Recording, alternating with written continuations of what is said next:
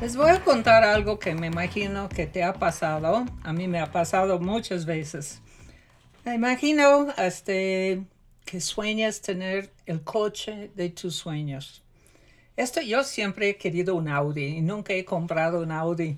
Primero cuesta mucho, y, pero cada vez que me rebaso un Audi yo pienso, ay, quisiera tener un Audi también. Pero un señor quería un Audi y no tenía dinero. Entonces él empezó a guardar el dinero, no salía en las noches a festejos, este, ahorraba, no iba de viaje, ahorraba, ahorraba, iba a cada agencia a ver dónde estaba el mejor precio, cuál era el mejor este, préstamo con el menos interés. Ahorraste y por fin logró tener suficiente dinero, tener su enganche y fue a comprar su coche. De veras, este, firmó los papeles y el vendedor ya le dio las llaves de su coche. ¡Wow! Sentía que tenía todo. Sentía que toda su vida ya estaba completo, estaba feliz. Subió a su coche y con mucho cuidado salió de la agencia, se fue al periférico y se dio cuenta cómo la gente le chuleaba, qué bárbaro, qué coche más bonito. Y de repente le rebasó otro coche más bonito, más elegante, más caro, más rápido. Y en un segundo su todo se convirtió en una nada. ¡Wow! También una señora que la invitaron a la boda de la hija del jefe para ella es una boda muy importante y vio un vestido wow en un este, aparador de una tienda muy caro. Y ella estaba un poco sobre de peso, pero soñaba ir a la boda con este vestido.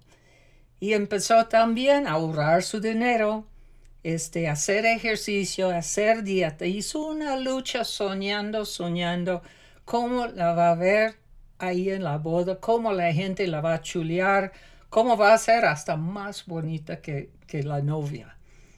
Y llegó el día que por fin tenía el dinero, se fue a la tienda, compró el vestido, había bajado sus cinco kilos de peso, el vestido se veía de un sueño.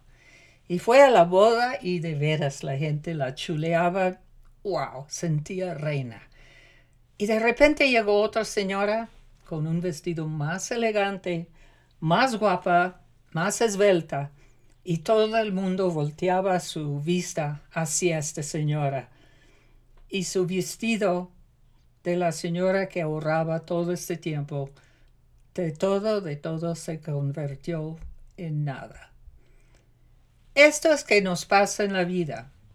Y esto es la historia y esto es el tema que vamos a hablar. Bienvenidos. Soy Miss Jenny. Y este es el podcast Unlimited, donde vemos temas y aprendizajes de la vida, de tu vida y la mía. Bienvenidos. Aquí estamos con Alexia, Alexia Guyen. Es exalumna de Tomás, es una alumna increíble. Ganó beca, ganó, este, wow, premiada cuando ella graduó de la prepa, creo que estaba en la escuela desde chiquita. Y pasó 15 años con nosotros, se fue a Ibero, estudió arquitectura y ahorita está viviendo, no creen, pero en Abu Dhabi, en el Golfo, Dios mío, en Abu Dhabi, en el Museo de Guggenheim. ¡Qué bárbaro! Pero qué, qué emoción, estoy tan orgullosa de ti. A ver, cuéntanos de tu vida un poquito. Bienvenida, Alexia. Ay, hola, de verdad, muchísimas gracias. Primero que nada, debo de agradecerles eh, por este espacio, por la invitación más que nada. Y de verdad es que yo me siento muy satisfecha de todo lo que he hecho a lo largo de toda mi vida. Mi educación básica, después eh, en la universidad y luego pues ahora que pues ahora ya por fin soy como una profesional. Vivo en Abu Dhabi, así como lo mencionaste. Estoy trabajando ahorita para el proyecto del Guggenheim del arquitecto Frank Gehry. Eh, fue un proyecto que se elaboró hace más de 10 años. Se paró por problemas que tuvieron con el gobierno de, de, Abu Dhabi. Luego vino la, la, pandemia y hasta hace un año pues eh, se, volvió a retomar el proyecto y pues ahora es como en, la fase donde nos encontramos. Es una fase eh, del principio, pero pues es como la más fuerte para la construcción. Ahorita yo me estoy dedicando al área de BIM. Eh, soy arquitecta en el área de BIM, entonces pues básicamente vemos el proceso del día a día de la obra, porque así como se está realizando la obra en sitio, nosotros como arquitectos y, e ingenieros, eh, pues vemos todo lo que es día a día, el proceso del, del, museo y pues cada, cada problema que se va presentando nosotros debemos de resolverlo. muy bien, me, me parece súper interesante y además vivir en un país musulmán con, eh, cuando su propia religión es el menor, la minoridad y no la mayoría como aquí en México. Y este, quiero hablar contigo tantito de esta sensación de todo y nada. ¿Tú has deseado algo tanto que hiciste un esfuerzo sumamente fuerte y sentías que lo tenías? Sí, siento que fue un ejemplo muy, o sea, muy claro. Eh, siento que a veces como nosotros de jóvenes tenemos y crecemos con estas grandes marcas que al final de cuentas cuando creces sientes que solamente fue como un sueño y que lo cumpliste y se acabó. Me tocó un día que soñaba tanto con unos zapatos de una marca muy buena, pero que para tenerlo tenía que, tenía que gastar y romper mi cochinito. Cuando finalmente lo compré, pues sentía que ya se había acabado. Entonces era como pues que seguía. Yo creo que la elección, lo más importante es gozar el camino, no, no el momento que te dan las llaves del coche o te da el vestido o los zapatos que uno quiere, porque ya cuando lo tienes en la mano, sí lo goces, pero no tarda que alguien va a pasar con zapatos más bonitos o realmente te das cuenta, pues los zapatos no son tan, tan, tan importantes. Pero si goces el camino, estás gozando un año, año y medio en lograr. Quizás gozas tener tu título. Lo hiciste, te costó cinco años a lo mejor. Pero no es el día que graduaste, es todo el camino que te da el sabor del logro de tu vida. Y ahorita trabajando en el Guggenheim, ahí en Abu Dhabi, me imaginas lo mismo, están diseñando un gran este, museo. Si vas a cualquier museo Guggenheim, wow, la arquitectura es, hasta copiamos la arquitectura del Guggenheim de Los Ángeles a nuestra escuela en Zona Esmeralda. Y este, es, el sabor, obviamente no tuvimos tanto terreno, no tuvimos tanto dinero como, como esta fundación, pero la idea fue, Ginny lo vio, ella lo presentó al arquitecto y lo logramos en esto porque es muy, muy bonito. Pero era todo, nuestro sueño era construir una escuela. Si el día del primer día de clases nada más goces el primer día, pues no, goces todo el tiempo, el diseño, los primeros días, todas las frustraciones, todas las broncas, todo esto y así lo puedes saborear, saborear tu vida mejor, ¿no crees? Sí, totalmente. Creo que más que nada siento que tener retos y tener metas que alcanzar, siento que ya después de un, de un proceso o del camino que recorriste, siento que esas metas y esos logros se convierten como en un checkpoint para ti y como para sentirte un poco satisfecha de si lo estoy haciendo bien o quizás me falte un poco más de esto, porque creo que lo más importante es aprender y sabernos equivocar, porque siento que hasta que no nos damos cuenta de los errores o no, no, o no nos equivocamos, no aprendemos lo suficientes como personas. Entiendo que a veces tenemos a nuestros papás, tenemos a nuestras personas más queridas, pero siento que ellos a lo mejor quizás te pueden guiar en algún, en algún momento pero en, algún otro momento tú debes de soltarte de ellos y aprenderte a equivocar por ti solo y entonces ahí es en donde te podrás dar cuenta de todo el proceso y el camino que debes de hacer para poder lograr lo que tú quieres. Exactamente. Para mí el error, hacer un error que todos hacemos, es un regalito de Dios, porque gracias a los errores aprendemos em, de veras, este, una de las personas más inteligentes en, en la historia de, de, de, nuestro planeta ha sido este Edison, ¿no? Que inventó el foco.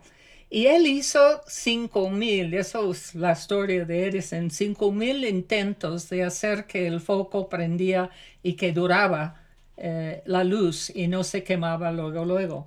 Y intentó un um, uh, material tras otro, tras otro, hasta que por fin encontró, ¿y sabes qué fue? Cartón. Hasta eso.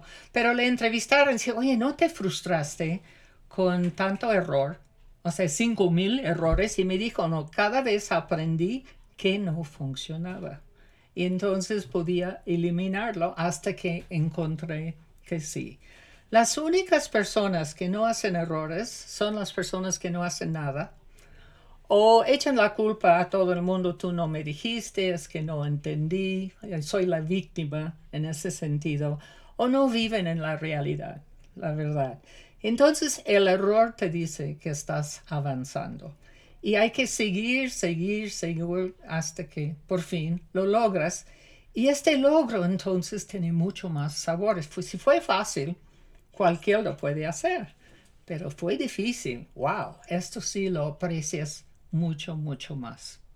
Sí, la verdad es que, como bien lo dices, el equivocarme, yo me he equivocado en todo este tiempo que para mí ha sido una aventura nueva, ha sido poderme y tener la oportunidad de irme, no, a, no ni siquiera a Europa, sino al Medio Oriente, en donde realmente es complicado para nosotras como mujeres he tenido que saberme equivocar, pero también aprender de lo que yo estoy haciendo mal para poderlo mejorar en la próxima. Y no como, o sea, es algo también algo personal, pero también algo profesionalmente en lo que yo he tratado de transformarme y poder crecer dentro de este proyecto, porque yo no soy la misma de cuando yo llegué hace tres meses, ahorita que, que ya cambié mi estatus, yo llegué como una intern al principio tenía una meta de decir, quiero demostrar que soy capaz de poderme quedar aquí. Pasó eso, disfruté ese proceso y después dije, ¿qué sigue? ¿Qué debo de seguir haciendo para poderme sentir que estoy haciendo y estoy llevando un camino en donde yo quiero convertirme en un BIM architect de este proyecto? Exacto. Cambió ese chip y finalmente me contrataron, entonces durante todo este mes que ha cambiado mi estatus, he sabido y creo que la mentalidad que he tenido es poder saber eh, disfrutar el proceso y no sentirme frustrada en algún momento de que pues sí, ya, lo, ya, ya logré hacer lo que yo quería y ahora que sigue. Como siento que a veces no, no somos, no estamos satisfechos de lo que estamos haciendo.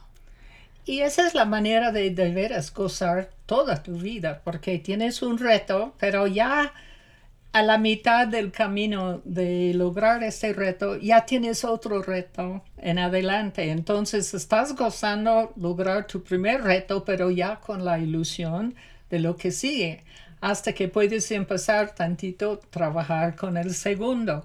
Y ya llegando al segundo, ya tienes la tercera, la cuarta, la quinta, y cada vez es más ambiciosa cada vez es más retante y cada vez vas a gozar más tu vida. Y entonces realmente la persona que controla tu felicidad, la persona que controla tu futuro, eres tú. Es tu misma determinación, tu misma ambición, tus mismos valores, tu mismo liderazgo que puedes utilizar para salir en adelante. Sí, totalmente creo que ser ambiciosa en este tipo, en, en, este, en este ámbito que es la arquitectura, siento que es lo que te va dando a veces la te, dan, te va dando la pauta de querer como querer más y más y más, pero obviamente sin perder el sentido y el camino que te puede llegar a direccionar y lograr lo que tú quieres. Muchísimas gracias. Y voy a, meter aquí un comercial muy pequeño. Doy un curso este, con mi hija Ginny Carvajal y con Danny Soto. Eh, se llama Brain Power. Y trabajamos con gente de veras inteligente. Trabajamos con adultos, trabajamos con adolescentes y trabajamos con niños de 5 años en más eh, en adelante y trabajamos con ellos en poner atención, escuchar, recordar todos los hábitos necesarios para tener éxito en la vida.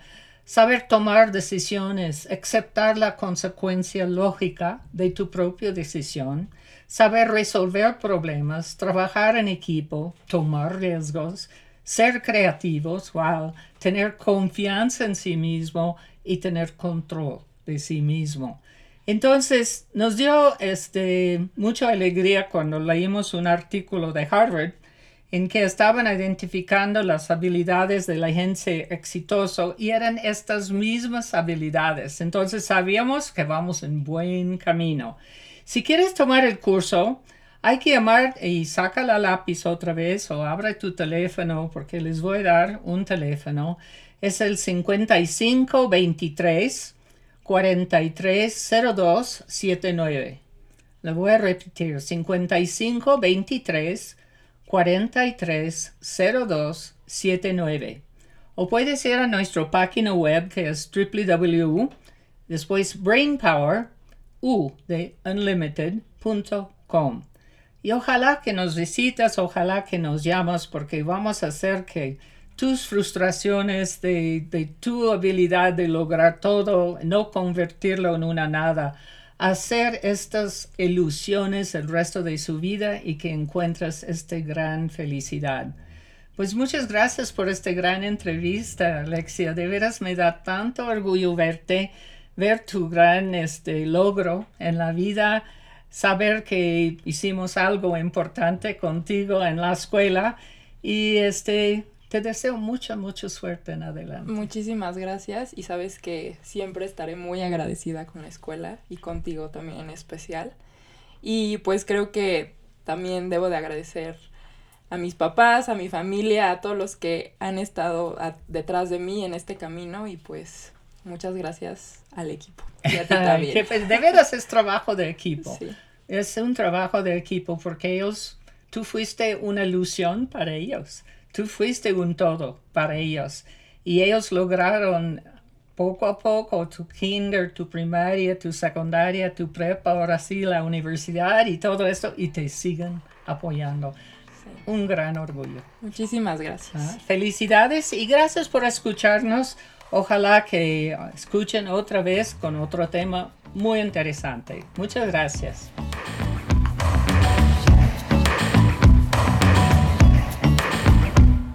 Esto fue un podcast original de Brain Power.